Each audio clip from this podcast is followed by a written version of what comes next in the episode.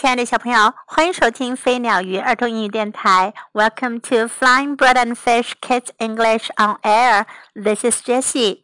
今天我们要讲一个粉红猪小妹 Peppa Pig 的故事。Peppa at playgroup，猪小妹在托儿所。Peppa Pig is busy at playgroup，在托儿所，猪小妹可忙了。Good morning, Peppa. 你好啊，猪小妹。Her teacher is called Madame Gazelle.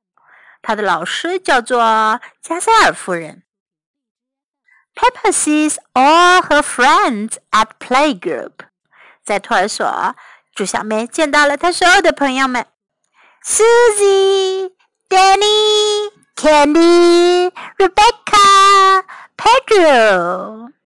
苏西、丹尼、坎迪、丽贝卡、佩德罗。Peppa likes painting pictures。猪小妹喜欢画画。Do you like my new pretty flower？你喜欢我新画的这漂亮的花朵吗？Peppa's favorite lesson is ballet。猪小妹最喜欢上的课是芭蕾舞。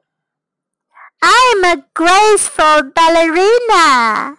我是一名优雅的芭蕾舞演员。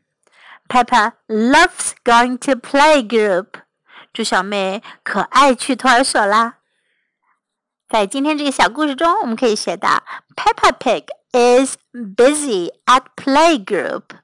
Playgroup 是年龄比较小的孩子去这样一个机构一起玩耍的地方，有点类似于我们中国的托儿所。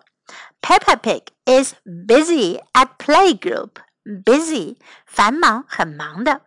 Peppa Pig is busy at playgroup. Good morning，早上好。Good morning. Good morning. All her friends，她所有的朋友。All her friends. All her friends. Peppa likes painting pictures. 猪小妹喜欢画画。 Peppa likes painting pictures. Peppa likes painting pictures. Do you like my very pretty flower? 你喜欢我画的漂亮花吗？Do you like my pretty flower? Do you like my very pretty flower? Do you like my very pretty flower? Peppa's favorite lesson is ballet.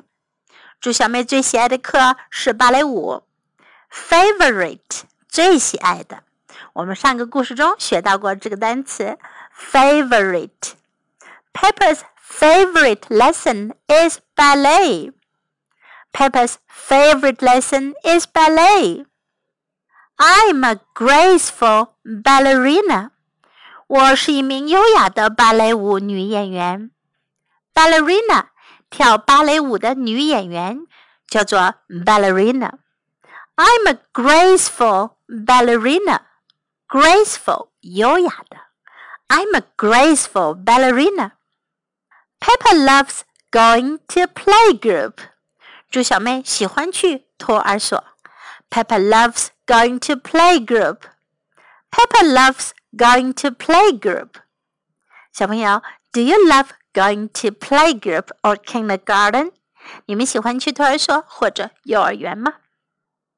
Now let's listen to the story once again, and this time follow me. Try to speak English with me. Peppa at playgroup. Peppa Pig is busy at playgroup. Good morning, Peppa. Her teacher is called Madame Gazelle. Peppa sees all her friends at playgroup. Susie, Danny, Candy, Rebecca, Pedro. Peppa likes painting pictures. Do you like my very pretty flower? Peppa's favorite lesson is ballet. I'm a graceful ballerina. Peppa loves going to playgroup. The end of the story. Thanks for listening. Goodbye.